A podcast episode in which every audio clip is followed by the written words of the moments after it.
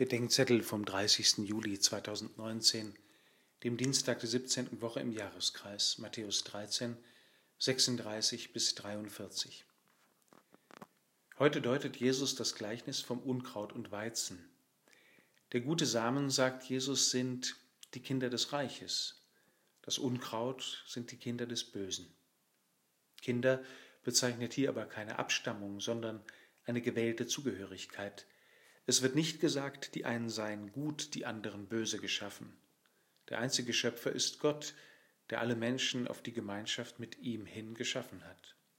Hier geht es darum, woher wir leben und wovon unser Leben erzählt. Ob es von der Liebe Gottes erzählt, die sich um den Preis des eigenen Lebens auf uns einlässt, um uns einzulassen bei sich, also vom Reich, oder vom Argwohn wider den Nächsten, von der Verdächtigung der Liebe und vom Misstrauen gegen alles Gute, also vom Bösen. Das, was unser Leben erzählt, bewegt uns und steht hinter uns. Von dem, was unser Leben erzählt, sind wir gesandt. So wie die gesäte Saat ein Gleichnis für das gesendete Wort Gottes ist, so ist hier die gute oder böse Saat Gleichnis für unsere Sendung in die Welt und die Botschaft, von der unser Leben erzählt. Von Gottes Reich oder vom Bösen, mit lauter Schattierungen dazwischen.